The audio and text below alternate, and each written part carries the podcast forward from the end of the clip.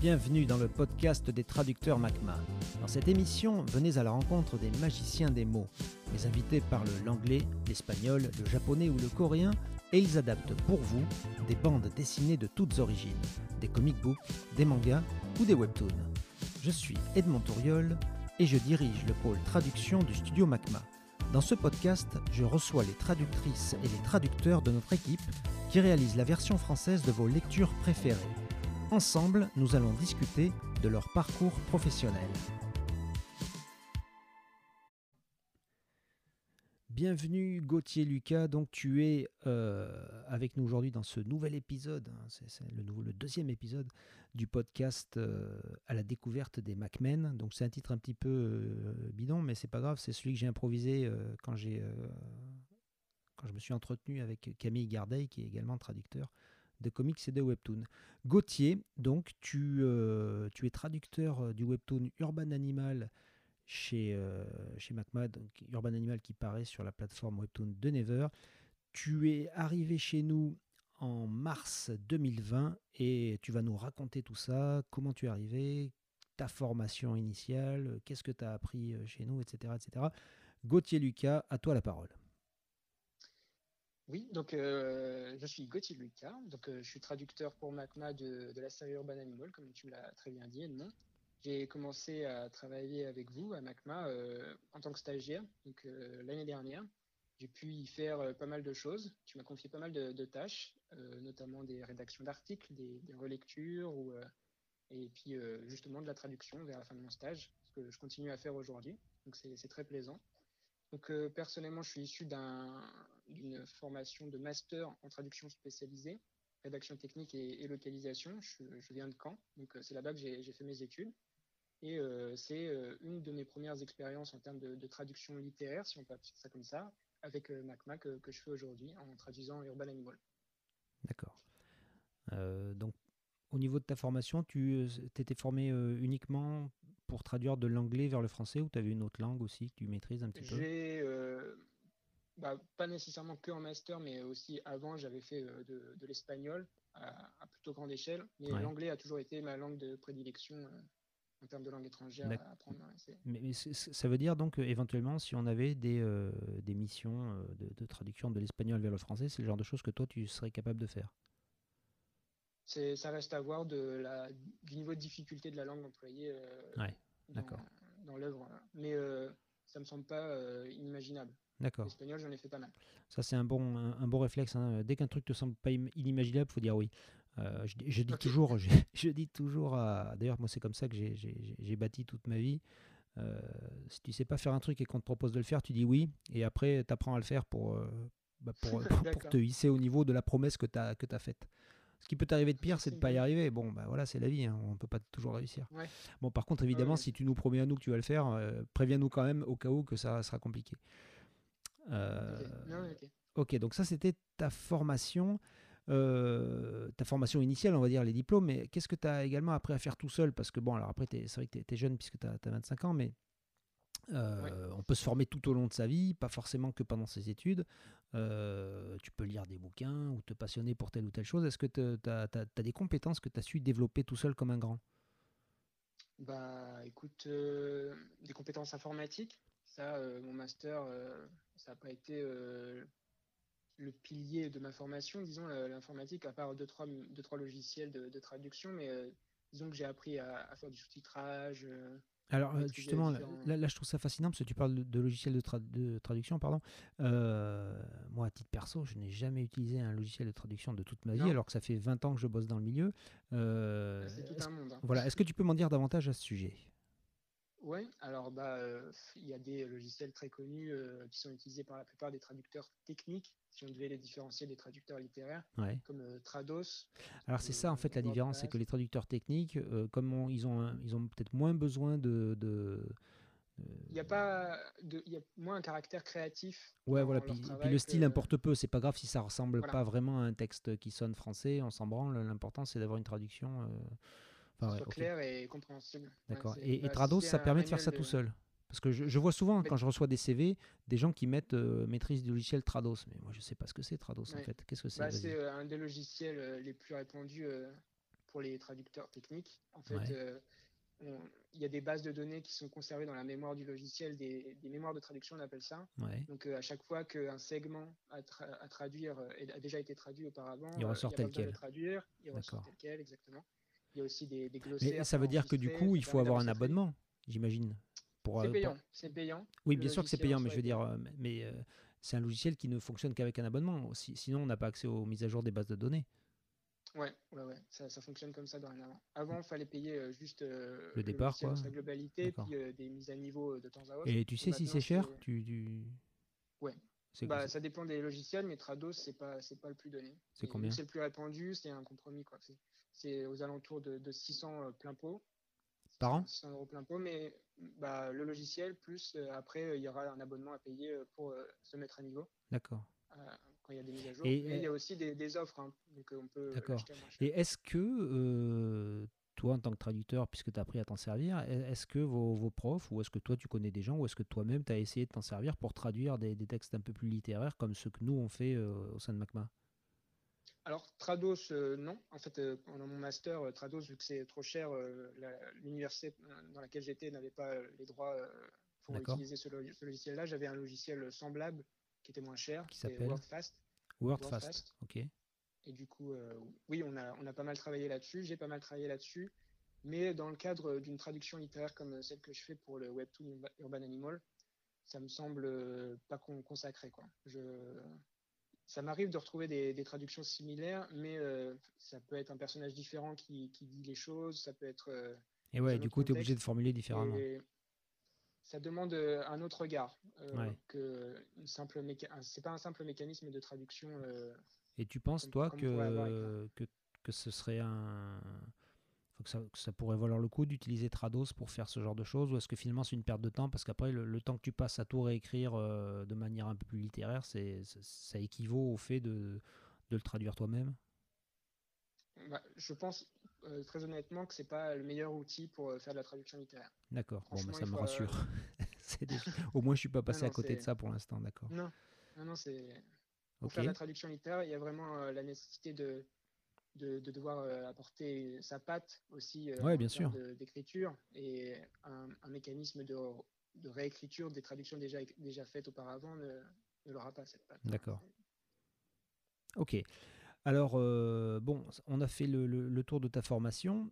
Euh, maintenant, euh, parlons un petit peu de ton parcours professionnel, donc qui est évidemment pas très très long, hein, puisque bah, on l'a dit, tu avais 25, ans. tu viens juste de terminer tes études. Bon, malgré tout, tu as quand même eu quelques expériences professionnelles qui sont peut-être intéressantes, culturellement parlant, tu, vas nous en parler Oui, ouais, bien sûr. Bah, avant de travailler pour MACMA, j'ai eu plusieurs, plusieurs jobs, plusieurs jobs notamment j'ai travaillé dans des offices de tourisme, donc euh, j'ai pas mal rencontré de gens. J'ai pu euh, exprimer en anglais très régulièrement. J'ai pu euh, aussi travailler dans, des musées. Donc, pareil, là, j'ai pas mal de, compétences, tant linguistiques que, professionnelles en règle générale. Donc, j'ai travaillé dans le musée notamment de le mémorial de Caen. Je sais pas si tu connais. C'est un mémorial qui est consacré à, à, la, guerre en général et, à la Seconde et à la Première Guerre mondiale, tout ce qui s'est passé à ce niveau-là, il bah, faut dire que la région est assez euh, connue euh, touristiquement. Oui, euh, alors géographiquement, je suis pas super fort, mais c'est c'est de ce, c'est de ce mémorial que, que dépend les, les, plages Omaha Beach, tout les ça. Les plages du débarquement? Ouais. bah oui. En fait, depuis le musée, on peut faire des, des, tours pour visiter toutes les plages, faire un tour des plages et retracer l'histoire du débarquement. Génial. Faudrait que j'y aille tiens, un jour. Dès, que tu, ah, si jamais tu, tu y retravailles, tu nous préviens, tu nous préviens, et puis comme ça, on ira faire une expédition à Omaha Beach. Euh, d'accord, donc les, les musées, tu as, d'autres expériences sinon comme ça, ou peut-être des boulots qui sont pas forcément très, très culturels. Hein. Moi perso, par exemple, j'ai bossé, euh, j'ai fait cuire des steaks chez Quick, euh, mais c'est formateur aussi. Hein. Ouais, j'ai été préparateur de commandes chez Chronodrive, donc je faisais les courses. D'accord. Bah, plus récemment, et là ça serait plutôt plus culturel, j'ai aussi fait du sous-titrage pour un festival de Génial. documentaire. Ouais. ouais. C'était un festival de, de, de films documentaires, hein, c'est ça? Film docu, Qui venait de, de... international du film documentaire de, Paris. Donc euh, c'est souvent des des, euh, des, films qui sont diffusés euh, bah, là où à l'année où je l'ai fait où j'ai fait ça c'était au centre Beaubourg donc il y avait des, films diffusés là-bas Et donc, c'était des films qui étaient en anglais. Toi, tu les regardais en anglais, tu prenais des notes et Mm. tu retranscrivais ça. Alors, euh, j'ai fait la transcription euh, de ce qui était dit dans les courts et moyens métrages. C'était des films courts et plus moyens, entre 30 minutes, une heure. D'accord. Et euh, alors, j'ai retranscrit le, le texte, Ouais. je, je l'ai traduit, et puis après, j'ai euh, rentré les sous-titres en, en prenant soin de d'adapter la chose, puisque un texte euh, sur papier ne vaut pas un texte sur écran. Il Ouais. faut, faut avoir le temps de le lire ou tout ça. D'accord, donc il y a des euh, consignes, c'est, j'imagine, c'est, enfin, je crois que les sous-titres, c'est pas plus de deux lignes, et sur la même, euh, enfin, comment dire, euh, ouais, enfin, en gros, tu es obligé de trancher dans le vif, quoi, par rapport à ce qui est dit, il faut que ça puisse être lu euh, rapidement, c'est ça? Voilà, il y a, y y tout un tas de facteurs, donc notamment, oui, le fait de ne pas avoir plus de deux lignes de texte à lire, c'est ça, c'est un Ouais. impératif. D'accord. Et tu faisais ça que de l'anglais vers le français, là encore hein? Ouais, c'était ouais, de l'anglais. C'était des, des- bah, c'était une rétrospective. Bah, les films sur lesquels je travaillais euh, étaient consacrés à une rétrospective d'un réalisateur américain. Donc, tous les D'accord. films étaient en, en anglais. Et tu, euh, que- comment dire, quelle est la différence que tu as pu noter entre justement ce travail de traducteur de sous-titres et le travail que tu fais euh, de traducteur de, de, de webtoon? Euh, alors, euh, c'est le format hein, qui, qui change globalement, et du coup, euh, la quantité de mots qu'on peut, qu'on peut se permettre de, de- de- de traduire, enfin de donner en français par rapport à, à la version anglaise, Ouais. pour que ça rentre dans les bulles pour le webtoon et euh, pour que ça rentre dans les, dans les canons d'un bon sous-titre pour euh, le- les films. Ouais, du coup, euh, quel est, quel est le, le- le plus contraignant en fait? Là, alors, euh, je dirais plutôt euh, les sous-titres. Ouais. que le webtoon, étant donné que le format est entièrement numérique, il y a certaines libertés euh, au niveau euh, de la manipulation euh, des bulles, je suppose, pour le, pour le lettrage ou, euh, ou ce genre de choses. Oui, la plupart du temps, effectivement, on peut, on peut agrandir les, les- les bulles, ce qui nous permet de, de- mettre plus de texte. C'est ouais. pas recommandé, mais c'est c'est- c'est une possibilité. Alors non, c'est pas recommandé, euh, d'autant plus que sur les webtoons, contrairement aux, aux comics, euh, enfin ou à la bande dessinée papier, c'est que les webtoons, ils vont être lus euh, exclusivement sur téléphone, enfin exclusivement, essentiellement sur téléphone. C'est fait pour. Et quand on lit sur téléphone, bah, du coup, le, le texte, il doit pas être trop petit. euh, parce que sinon on le lit pas, on peut pas, on peut pas, on peut pas lire ce qui est marqué. Ouais, ouais, ouais. Euh, ce qui fait qu'on nous demande souvent de- d'utiliser une taille de police qui va être plus grande euh, que ce qu'on fait en général dans les comics. Euh, ce qui fait que finalement, euh, on pourra avoir euh, la fausse impression qu'on peut se lâcher complètement au niveau. euh, Non, non, faut, faut essayer de garder un minimum. ouais. Bon, donc en gros, de la- toute la façon, bulles. c'était surtout donc les, les, les principales contraintes que tu, que tu retiens de, de ce travail de, de sous-titrage. Et puis, Ouais. oui, pour le webtoon, et puis même, vu que c'est des, des dialogues en règle générale, des Ouais. textes parlés, Mhm. Il y, a, il y a un certain registre euh, qui est très intéressant pour, Ouais. euh, pour moi en tant que traducteur. Essayer de trouver euh, l'équivalent parfait, enfin, relativement parfait du- d'une expression singulière en anglais qui n'est employée qu'en règle générale à l'oral. Encore le fait de devoir réfléchir aussi à, à- à des noms de personnages euh, qui sont pas possibles, dont on ne peut pas garder la, la- la version originale et essayer de trouver la meilleure chose en français. Alors justement, ça c'est intéressant. Euh, à quel moment tu décides que tel ou tel pers- personnage va, va, va devoir euh, avoir un nom adapté pour la version française par rapport à la, à la version originale? Bah, étant donné, alors je pourrais prendre un, un exemple concret avec web- euh, mon webtoon, hein, Urban Bien Animal. sûr. Euh, Il y a un des, euh, une créature qui s'appelle The Ravel et euh, Ouais. c'est relativement compliqué de traduire littéralement euh, The Ravel en français. Ouais, tout à fait. il a fallu me- je me trouver, souviens qu'on en euh, avait parlé un- d'ailleurs à l'époque. Ouais, ça m'a fait euh, beaucoup cogiter et j'ai passé pas mal de temps à essayer de trouver euh, quelque chose qui, qui- qui conviendrait. Donc j'ai commencé par, euh, par, par des, des hypothèses. J'ai mis ça sur papier pour voir ce qui, ce qui m'allait le mieux. C'est un mélange, enfin, on pourrait euh, réfléchir en pensant à Ravel, devait définir euh, littéralement ce que ça voulait dire, quelque chose d'en- d'entremêlé, de, de mélangé qui est diffus, compliqué à, à cerner. C'est ce genre de choses. C'est une créature euh, assez mystique dans, la série. Donc euh, je, suis à- je suis arrivé par euh, je suis arrivé par plusieurs phases avant de trouver quelque chose qui me semblait euh, être possible de proposer justement pour, pour Naver. Ouais. Donc l'enchevêtre, c'était un compromis et puis ça leur a bien plu. Donc je suis Ah, c'est classe, ouais. Non, c'est bien joué. ça. Très bien.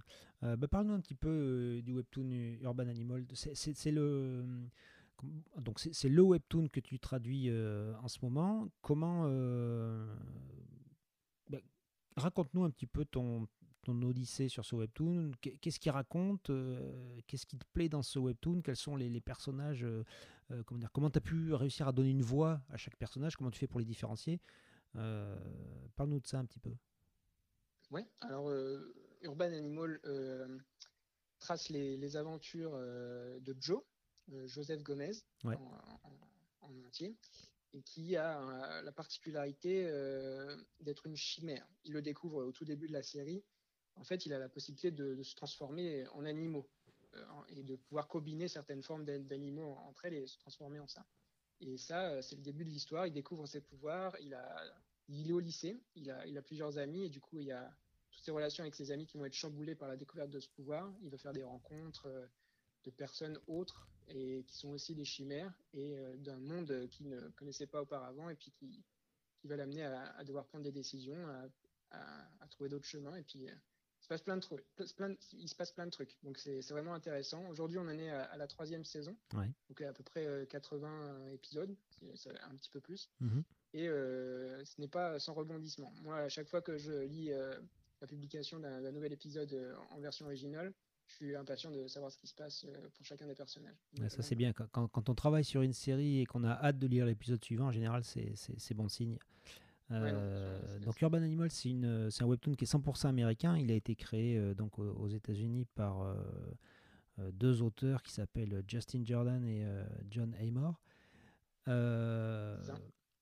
Alors Justin Jordan, moi je le connais bien, enfin je le connais bien, je le connais un peu, puisque d'ailleurs j'ai un petit peu échangé par, par email avec lui, je ne l'ai jamais rencontré en vrai, mais il, a bossé, c'était le scénariste justement de, de Luther Strode, donc un, bouquin que j'avais adoré traduire, qui raconte un petit peu l'histoire de.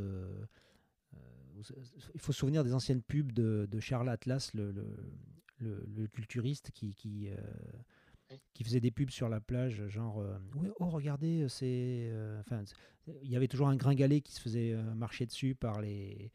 Par, les, par les grosses brutes de la plage, par les caïds de la plage, et, et, les nanas le regardaient jamais. Puis à un moment, Quelques mois plus tard, il réapparaît, il a fait plein de muscles, il est hyper balèze. Là, toutes les filles se retournent sur lui. Oh, regardez, euh, ces gens, il a fait de la musculation, il est très très fort, oh, comme il est beau, etc.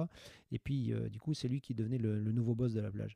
Et ça, c'était les pubs donc, de Charles Atlas. Et. Euh, donc dans Luther Strode, ça raconte exactement ça, sauf, enfin ça raconte ça en disant, ben voilà, et si ça marchait? Et, donc le mec, le héros de, Luther Strode, il, devient tellement fort qu'il est le, plus fort des plus forts.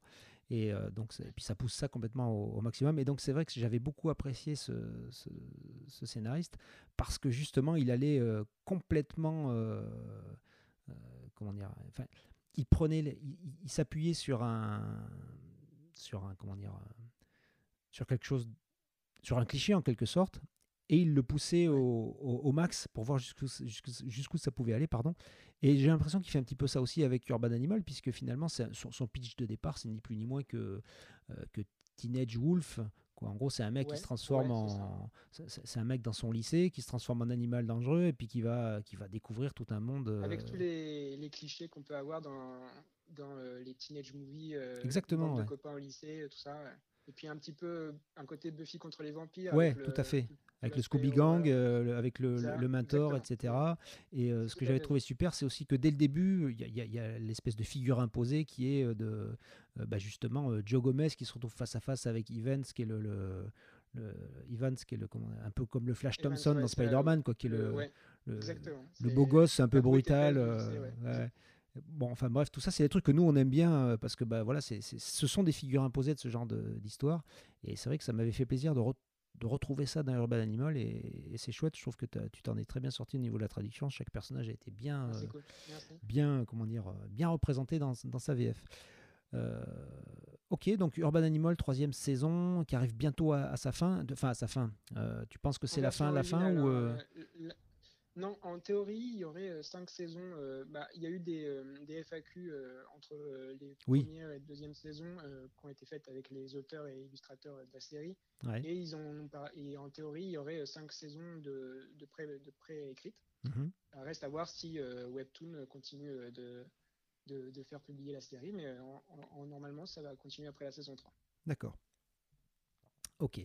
Euh, bon, bah, très bien. Euh, qu'est-ce que toi, tu, euh, tu aimes bien comme... bon, comment dire, tu, tu, tu traduis le webtoon Urban Animal, mais donc je sais que tu aimes bien aussi en lire. Est-ce que tu peux nous dire ce que tu aimes bien lire comme webtoon, tes, tes préférés? Tout de suite, je lis deux, trois webtoons en version originale en anglais. Donc, il y en a un qui s'appelle Bad Signs, qui raconte l'histoire d'une d'un groupe de personnes qui subissent un crash d'avion, mais toutes ces personnes étaient censées participer à une émission de télé-réalité, donc ils avaient tous des caractères bien définis pour participer à cette émission de télé-réalité, mais ils se crashent sur une île déserte, survivent, la plupart survivent, et du coup ils se côtoient maintenant, mais sans les caméras de télé, et c'est assez marrant. Ouais, alors bon, moi je te dis tout de suite, je, je le lis pas, mais là tout de suite, moi ce que je sens, c'est qu'en fait le crash il était prévu d'avance et que les caméras elles sont bien là, mais elles sont cachées. J'imagine que ça va être ça à un moment. Ouais, non. Je sais pas. Il n'y a, pas, d'indice là-dessus. Bah, il découvre petit à petit euh, l'île euh, dans sa globalité. Il découvre une maison, euh, des gens qui y vont habiter. En tout cas, j'espère de tout cœur qu'il n'y a pas de la brume noire et des ours polaires sur cette île, parce que sinon, je sens que la... parce que sinon, la conclusion de la série va être vraiment dégueulasse et là, c'est très triste pour les lecteurs. J'espère pas non plus, mais justement, le fait que ça, que ça fasse beaucoup référence à Lost, ça m'a pas déplu. J'aime bien. Ah ben moi, Lost, je trouvais ça super. Au début, j'étais comme un fou. C'était c'était un truc incroyable. Hein. Quand tu quand tu vois ce qu'ils avaient monté et la manière dont ils l'ont démonté après pour pour pour la pour la finir, pour l'achever même de la manière dont elle s'est terminée, c'est super triste. Euh, ok, donc euh, Bad Signs, d'accord. Ensuite, qu'est-ce que tu nous conseilles d'autre? Euh, Il y a Outrage. C'est les histoires. alors, c'est un peu plus original, je dirais, comme série. c'est un super-héros du web, en, quelque sorte, qui martyrise toutes les personnes qui utilisent le web à, des, fins néfastes, si vous, voulez, si vous voyez un petit peu ce que je veux dire c'est euh, ceux qui euh, trashent les gens sur, euh, sur les réseaux sociaux ou ces choses-là. Et lui, en tant qu'hologramme, apparaît depuis leur ordinateur pour leur mettre des baffes. D'accord, ok. C'est assez sympa. C'est un peu typé super-héros américain et aussi dans, le dessin. C'est très, très, très comics américain. Et franchement, c'est pas mal du tout. Ok, Outrage. Ok, bon, j'irai voir. C'est bon, non, j'irai voir, j'irai voir. et une dernière peut-être? Oui, alors euh, bah, j'en lis une aussi qui est justement adaptée par Macma. Et du coup, je la lis en français, euh, histoire euh, de, faire, de profiter un maximum du travail de, l'équipe. C'est Edith. Donc, ça, ça, ça, me plaît bien. Ça me plaît bien. Je, lis aussi bah, dans le même style qui est un peu plus romantique, mais ça me déplaît pas non plus. C'est Tomber du ciel. Oui. Down to Earth en, tout à fait. Ouais, bah, qui est aussi fait chez Macma, tout à fait. D'accord. C'est deux séries que je lis aussi. Bah tiens, bah vas-y, fais-nous le pitch. Hein, bon, moi, je les connais, et puis les gens de Macma les connaissent peut-être, mais enfin, mais peut-être pas. Alors c'est l'occasion de, de, pitcher Edith et Tomber du ciel. Euh, Tomber du ciel, euh, c'est l'histoire euh, d'un jeune homme un petit peu déprimé qui, qui travaille dans une boutique de vêtements et qui s'est fait larguer par sa, sa copine, mais qui un soir fait la rencontre d'une extraterrestre qui s'écrase près de chez lui et ça va chambouler son quotidien mais c'est une extraterrestre qui est quand même euh, humaine. Jolie, ouais, qui, a, qui, a une apparence humaine et qui est jolie. D'accord, donc, euh, il, a quand même eu du bol, quoi. Un peu pas... tombé amoureux. Ouais, Ça va, non, il y a des extraterrestres qui sont quand même moins présentables, il faut, il faut, il faut le dire. Ouais, ça, euh, c'est vrai. D'accord, et Edith Non, non, non, est... Et Edith, alors c'est les déboires sentimentaux d'une jeune femme ouais. qui, je crois, si je me rappelle bien le début de la série, qui a un nouveau voisin de palier ou colocataire. Et franchement, c'est assez sympa. Bah, c'est très euh, romantique comme euh, style de série comparé à, d'autres séries que, que, je dirais. Mais, oui, alors c'est vrai que toi, avais, tu, tu, lis pas forcément les séries les plus romantiques euh, qui sont disponibles au format webtoon, parce qu'en réalité, ça, ça, ça, représente quand même les, les, les romances, hein, représente l'essentiel de, de, de, ce qu'on trouve en webtoon quand même sur le marché français, et d'ailleurs sur le marché mondial aussi. Hein. Mais c'est clairement le, le, marché numéro un sur, sur les webtoons, ça reste de, de la romance. Ouais. D'accord. Euh, en dehors des webtoons, est-ce que tu, euh, tu lis, euh, qu'est-ce que tu lis comme bande dessinée, comme, comme œuvre littéraire? J'en lis pas mal. Je suis un fan inconditionnel de Spider-Man. Une collection assez complète de comics à son effigie. D'accord. Et puis, étant donné que l'univers s'est bien élargi ces dix dernières années, ouais. c'est pas pour me déplaire. Qui c'est ton, ton perso préféré dans l'univers de Spider-Man? Bah, euh, j'aime bien euh, Peter, mais euh, depuis qu'il y a Miles Morales qui est rentré en jeu, depuis aussi le film qui a été qui, qui, est apparu au cinéma avec Miles Morales. Ouais, c'est New Generation en français, c'est ça C'est super. Le titre français de, de Into the Spider-Verse, c'est New Generation, donc encore un grand classique. Des, pas bien compris. Mais bon, c'est comme ça. Il faut il faut plus faut plus chercher à comprendre maintenant. D'accord. Donc Miles Morales ou Peter Parker? C'est ça? Ouais, voilà. Ouais, j'aime les deux. J'aime les deux. Franchement, bah, c'est les personnages phares, mais ils sont pas. Je les aime beaucoup. D'accord. Ça, a bercé pas mal mon enfance, Spider-Man. Et puis, en, plus mature, Walking Dead. Bravo. Je sais que Donc, franchement, j'adore. J'ai pas fini. et tu le lis Walking Dead, tu lis en, en, VO ou en VF en comique euh, VF. J'ai commencé par. Euh, en fait, j'ai eu une opportunité de, d'acheter euh, les 25 premiers tomes à un copain qui, me, qui, les a fait à bon prix. Du coup, il faudra quand même expliquer comment ton copain il a osé arrêter de lire Walking Dead parce que pour se débarrasser des 25 premiers, c'est qu'il avait arrêté de lire la série et ça c'est pas bien, c'est pas bien du tout. Bah, peut-être qu'il a continué après que je lui ai acheté le reste. Ah ouais voilà. dans, ce cas, je le pardonne. ok. Et donc dans Walking Dead, qui, qui, c'est ton perso préféré dans Walking Dead? Mmh, euh, bah, ils sont tous très euh, particuliers. Les... C'est ça qui est, bien avec Walking Dead, c'est que tous les personnages sont tellement bien travaillés que l'univers post-apo zombie euh, passe un peu au second plan et c'est plutôt bien. Non, non, non, j'ai pas de préférence, franchement, j'aime tous. Même pas Negan un petit peu? Negan, bah, il est très ambivalent. C'est vrai qu'il est très charismatique, mais on, on, on l'aime autant qu'on pourrait le haïr, je pense. Ouais, je comprends. Euh, je comprends tout à fait, effectivement. Euh, mais moi, je l'aime. Je, l'aime, ce garçon. mais c'est sûrement à cause de son énorme batte. Mais bon. Euh, ok, donc très bien pour les comics. globalement, est-ce que par rapport à ton travail de, traducteur, est-ce que tu as des, des est-ce que tu as mis en place une espèce de alors bon, t'as pas un, comment dire, un, quotidien trop chargé, mais est-ce que tu t'es mis en place une routine quotidienne pour, euh, pour travailler dans de bonnes conditions? Ouais, ouais, ouais ça c'est un, un, peu un impératif euh, pour essayer de fournir un travail euh, le plus qualitatif possible. Alors, dès qu'un nouvel épisode en, version originale sort de Urban Animal, je le lis d'emblée une première fois, je laisse reposer, je le relis et puis je commence la traduction de, de ça. Et euh, encore, hein, ça, peut, ça peut prendre un ou deux jours euh, de traduire un épisode pour moi. Mhm. je, laisse reposer ma traduction, je reviens dessus euh, pour faire une révision de, des choses qui ne m'avaient pas choqué sur le premier jet et puis qu'il faut changer en fin de compte. L'idéal, c'est de prendre du recul tant qu'on peut sur le travail qu'on a fait. Comme ça, on peut se rendre compte des, des choses à, à, changer ou des choses qu'il faut garder ou des choses à mettre en valeur.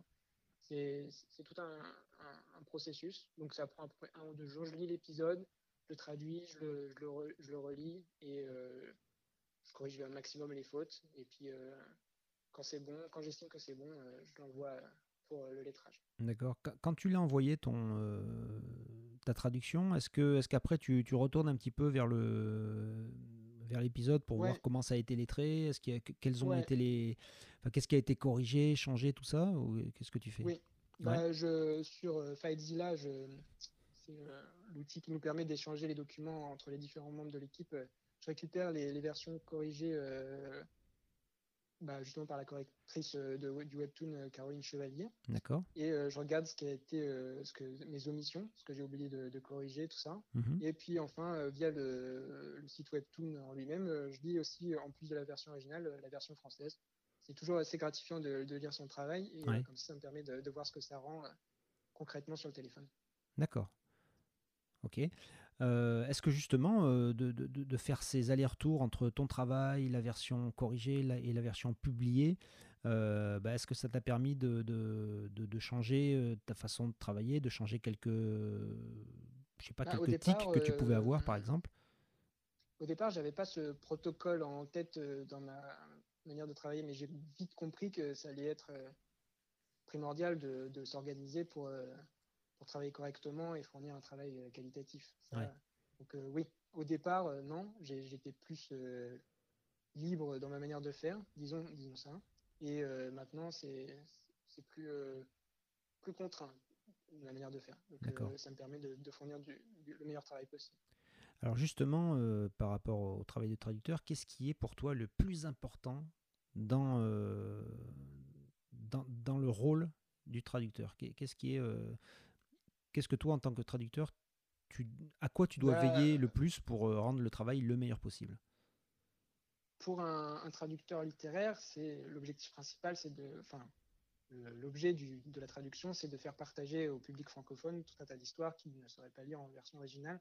Et du coup, l'élément clé, c'est de, de savoir se, tenir à la version originale en, trouvant des, leur équivalent francophone et aussi apporter toutes les nuances que peuvent avoir euh, des dialogues, des conversations, des personnages qui auraient un certain parler ou des choses comme ça, en euh, les retranscrivant dans un français euh, équivalent et qui correspondrait à, des, à, des, dialogues francophones. Ouais, donc c'est important de respecter le registre de langage de, des, personnages originaux. Et, Pour Urban Animal, c'est des, des, jeunes, c'est des gamins, donc il y a, y a, certains, certaines choses qui, qui, peuvent être dites et d'autres qui font un peu plus désuet. Mhm. Du coup, euh, voilà, faut, faut travailler là-dessus.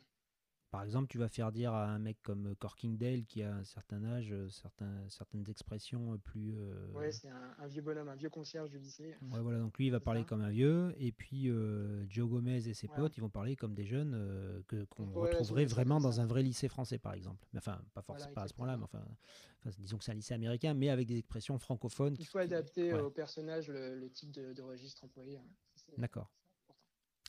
Est-ce que tu... Euh, alors tiens, tu nous as cité le nom de Caroline Chevalier, ta, ta relectrice sur Urban Animal. Est-ce que tu as des, rapports euh, Est-ce que, tu, discutes avec les gens euh, qui font partie de, l'équipe d'Urban Animal? Est-ce que tu as des rapports Est-ce que tu discutes avec d'autres gens de l'équipe? Parce que nous disons que bon, moi je discute avec beaucoup de gens, euh, Stéphane aussi, et puis on est quelques-uns à pas, mal parler entre nous, forcément, puisqu'on est au cœur de, tout ce qui se passe chez Macma. Euh, mais toi, de ton côté, euh, est-ce que quels sont tes rapports avec les, membres de l'équipe? Ça se passe très bien. Alors, je discute pas autant que ça avec les autres membres de l'équipe. Je, suis resté en contact, je suis en contact avec toutes celles et ceux qui travaillent aussi sur ma série. Donc, Cathy Massé qui est euh, au lettrage, mhm. euh, Caroline Chevalier justement pour les, corrections et euh, Marine Pieto qui, s'occupe globalement de, la série, de, sa gestion. Donc toutes ces personnes-là, on s'envoie des mails dès que notre travail est fait et puis on se tient au courant de, l'avancement. Donc ouais, non, ça se passe très bien. Même, même à distance, tout est très bien rodé à ce niveau-là pour les MacMen. D'accord, très bien. Euh, donc bon, voilà, ça veut dire qu'au niveau du fonctionnement professionnel, tout passe par euh, tout passe par email. T'as pas besoin de passer de coup de fil en urgence parce qu'il manque ci ou ça. J'ai pas eu euh, non, j'ai pas eu à passer de coup de fil. Bah, si jamais il y a un problème qui m'était qui m'était dit, euh, ça s'est passé par email ou, euh, mhm. et, ça euh, la solution s'est trouvée dans la journée. Hein. Oui, mais alors ça c'est bon signe en fait. Le, fait qu'on n'ait pas besoin de t'appeler, ça veut dire qu'en général, bah, tu peux bosser suffisamment en avance pour qu'on n'ait pas besoin de te coller au cul pour, te mettre la pression. Bah, y a les deadlines, hein. les, deadlines, c'est aussi un impératif costaud dans la traduction. Donc plus on prend de l'avance, mieux c'est. Comme ça, on peut anticiper les, les aléas. Ah, non, mais absolument, c'est un très bon, euh, très bon réflexe. Est-ce que justement, tu as d'autres conseils comme ça à donner à, tes, euh, à tes pairs euh, traducteurs et traductrices au sein de MACMA? Bah, Je suppose qu'ils font tous du super travail, donc je sais pas si je suis. Ah, bah bien sûr, chez nous, tout le monde fait du super travail, hein, mais, bon, un conseil, ça ne peut jamais faire de mal. Bah, prendre de passion pour ce qu'ils font, parce que franchement, moi, ma, ma, série que je traduis, je l'adore, et du coup travaille euh, sur, un, sur un support que, que j'adore. Donc, euh, c'est cool. Ça, je suis d'accord, c'est super. Se, rendre compte de ça, c'est une bonne chose. D'accord.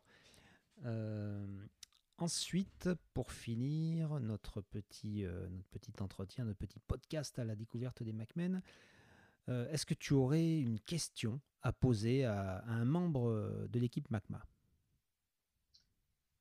Ouais. Alors, Edmond, ça serait pour toi cette question. comment est-ce que tu es venu à devenir traducteur de, comics? Alors ça c'est une bonne question. comment dire La réponse est un petit peu longue. C'est typiquement le genre de question. ça, la question elle n'est pas vite répondue par exemple. donc comment je suis devenu traducteur? Bon, bah, avant d'être traducteur, et ça je le dis à chaque fois qu'on me demande comment dire, on me demande souvent, euh, parce que je réponds à beaucoup d'étudiants qui veulent faire des stages, euh, comme tu le sais, euh, pour devenir traducteur plus tard. Et souvent, on me propose aussi des interviews pour. Bah, tu sais, quand tu es stagiaire, des fois, tu dois interviewer des professionnels pour prendre des, des, conseils. Pour ça. Et bon, moi, je dis en gros, qu'est-ce qui est le plus important pour devenir traducteur de comics? Alors, moi, je suis traducteur de comics, hein. je ne suis pas traducteur tout court, je ne suis pas traducteur de romans. Alors, bon, j'ai traduit d'autres trucs, hein. j'ai traduit énormément de prose, des articles, des, des, encyclopédies, plein de choses. Mais bon, si je dois être traducteur de quelque chose, c'est évidemment traducteur de comics. Qu'est-ce qui est le plus important quand on est traducteur euh, Déjà, c'est de parler français, parce que tu traduis d'une langue étrangère vers le français. Et le français, il faut le maîtriser, il ne faut pas juste euh, le connaître, il ne faut pas juste le pratiquer. Euh, il faut le maîtriser. C'est-à-dire que si je décide de violer le français, de violer la langue française en enlevant une négation ou en euh, adoptant une syntaxe un peu, particulière pour un personnage, c'est de mon plein gré, c'est un choix personnel. C'est pas parce que je suis incapable de faire la différence entre euh, un parler euh, civilisé et un parler argotique, ou enfin peu importe. En gros, c'est un choix. C'est-à-dire que le français, je dois le maîtriser premièrement. Et le maîtriser, ça veut dire maîtriser l'orthographe, la grammaire, la syntaxe, la conjugaison, etc. Euh, si tu maîtrises pas le français, qui est quand même ton outil de base dans la vie de tous les jours quand tu bosses dans un milieu littéraire, c'est un très mauvais point. Euh, alors ça c'est super important parce que euh, je reçois de plus en plus de candidatures et de gens qui arrivent sur le marché du travail, qui ont des diplômes parfois bac plus 4, bac plus 5 et qui ne parlent pas un français correct. Alors le fait de ne pas parler un français correct, c'est pas hyper grave en soi. D'ailleurs moi-même, les gens qui me côtoient dans la vraie vie au quotidien savent très bien que je parle comme un chartier. Euh, surtout si je suis au volant. Hein. Quiconque a déjà conduit avec moi, non seulement euh, c'est pissé dessus parce que je conduis de manière un peu sportive, mais en plus j'insulte les gens. Euh, je suis un bon français de ce côté-là. mais ce que je veux dire, c'est que c'est pas parce que je parle mal que pour autant je suis pas capable d'écrire bien. Et, ça, par contre, j'ai remarqué que chez les jeunes qui arrivent sur le marché du travail aujourd'hui, euh, bah, c'est pas toujours le cas. Il y, a une espèce de. Hein, ouais, non, mais et, puis surtout qu'on n'apprend plus. Alors, c'est pas qu'on n'apprend plus. Je pense qu'à l'école, on n'apprenait pas forcément non plus énormément à bien parler ou à bien écrire quand j'étais plus jeune. C'est pas ça la question. Enfin, même si on apprenait quand même des notions qui ont complètement disparu, comme la concordance des temps. Aujourd'hui, plus personne ne sait utiliser la, concordance des temps en conjugaison. J'exagère, mais à peine. Bah, euh... en français, pas tout particulièrement. Dans d'autres langues, c'est quelque chose de plus, plus concret pense à l'espagnol notamment, mais c'est vrai qu'en français, la concordance des temps. Alors, moi, en espagnol, je ne saurais pas te dire, puisque, en fait, à part dire Vamos a la playa, señor Zorro, je ne sais rien dire d'autre. Ah, si, una cerveza, por favor, mais ou Vamos a la playa. Euh, non, non, ça, j'ai déjà dit. Ah non, yo no soy marinero, soy capitaine. Voilà, je viens de faire la démonstration totale de mes capacités euh, hispanophones. Euh, non, ce que je veux dire, c'est que la concordance des temps, c'est hyper important, mais c'est un, un, tout petit élément de plein d'autres choses qui sont hyper importantes et que les, les, les, les locuteurs de français natifs ne parlent plus, ne, ne, ne maîtrisent plus aujourd'hui. Et euh, donc ça, c'est un problème, parce que quand, tu arrives sur le marché avec un bac plus 4 ou bac plus 5 en traduction, mais que tu, donc tu sais peut-être parler une langue étrangère, mais tu sais pas parler ta propre langue, moi, ça me pose un problème, parce que vis-à-vis des clients éditeurs avec lesquels on travaille, nous, on garantit un certain niveau de qualité. Et si ce niveau n'est pas au rendez-vous, eh ben, pour nous, c'est un problème. Donc ça, euh, pour moi, pour moi le, comment je suis devenu traducteur, c'est d'abord en parlant bien français. Parce que moi, je ne parle que l'anglais. Hein. J'ai fait 5 ans d'allemand, mais je ne parle pas euh, d'allemand. Je parle aussi bien allemand qu'espagnol, c'est vous dire. Euh, ich möchte ein Bier trinken. Euh, mais à part ça, je, comment dire, donc l'anglais, tout le monde parle anglais, donc traduire de l'anglais vers le français, aujourd'hui, c'est bouché, par exemple. Moi, j'ai pu le faire il y a 20 ans, parce que il y a 20 ans, j'étais sur le, le, la crête de la vague, puisque j'étais un des rares à avoir Internet. Alors qu'aujourd'hui, tout le monde a Internet, mais il faut savoir qu'il y a 20 ans, ce n'était pas le cas. L'anglais est très abordable. Euh, les séries, Ah, mais voilà, maintenant, tout le monde. Euh, enfin, comment dire Tout le monde côtoie de l'anglais au moins. Et puis surtout, j'avais un avantage énorme, c'est que moi, je faisais partie de ces gens qui avaient appris à lire, c'est vraiment le cas d'ailleurs, j'avais appris à lire dans les comics américains. C'est-à-dire que mes premiers, euh, ah mes premiers livres, mes, les premiers mots français que j'ai lus, c'était dans Strange, qui était un magazine qui publiait des, des, des, histoires de. de qui publiait L'homme araignée. Euh, Iron Man, euh, Daredevil, tout ça en français. Euh, et, donc j'ai appris à lire en français dans, les, dans, les traductions françaises de super-héros. Donc j'ai une culture super-héroïque de base immense, puisque j'ai commencé à, j'ai appris à lire à l'âge de 4 ans et quelques. Et donc bah, quand tu sais lire depuis cet âge-là, et que en plus tu lis des comics depuis cet âge-là, je peux te dire que même quand tu arrives sur le marché, bah, tu as, déjà 20 ans de lecture derrière toi. Bah D'une part. et puis de la même manière que j'avais appris à lire en français dans les comics américains, j'ai aussi appris à parler anglais dans les comics américains, puisque quand j'avais 13-14 euh, ans, j'ai commencé à, lire des comics en version originale. Et donc c'est forcément euh, là-dedans que j'ai, euh, que j'ai appris énormément bah, de, de, tournures de phrases, de mots d'argot, de, de, culture spécifique à la, à, la, langue américaine. Enfin, oui, c'est la langue anglaise, mais telle qu'on la parle aux États-Unis. Et donc, en fait, j'étais parfaitement adapté au marché. C'est quand, je suis arrivé sur le marché, je euh, cherchais pas du travail d'ailleurs hein, de, traducteur. J'étais pas là pour ça. Moi, je voulais bosser dans la BD, je voulais devenir euh, scénariste de bande dessinée, ce que je suis devenu aussi, mais euh, peu importe. c'est clairement avec la traduction que j'ai gagné ma, vie. Ben, ce qui s'est passé finalement, c'est que je suis arrivé au bon moment. Aujourd'hui, le même profil que moi, déjà, il, est beaucoup plus courant, puisque en fait, aujourd'hui, maintenant, il y a beaucoup de fans de comics, tout simplement parce que tout le monde a vu les films Marvel au cinéma. Et euh, ah donc c'est une culture qui, euh, qui a complètement, qui est devenue un rouleau compresseur et c'est impossible aujourd'hui de ne pas connaître les super-héros, alors qu'avant euh, c'était finalement un peu plus facile de... disons que quand, moi j'ai commencé en 2001, eh ben, il y avait plus de place. Et puis surtout, les gens qui étaient dans la place étaient moins qualifiés que moi et que d'autres hein, d'ailleurs. Je, ne dis pas ça, c'est pas de la méchanceté, c'est juste du, réalisme.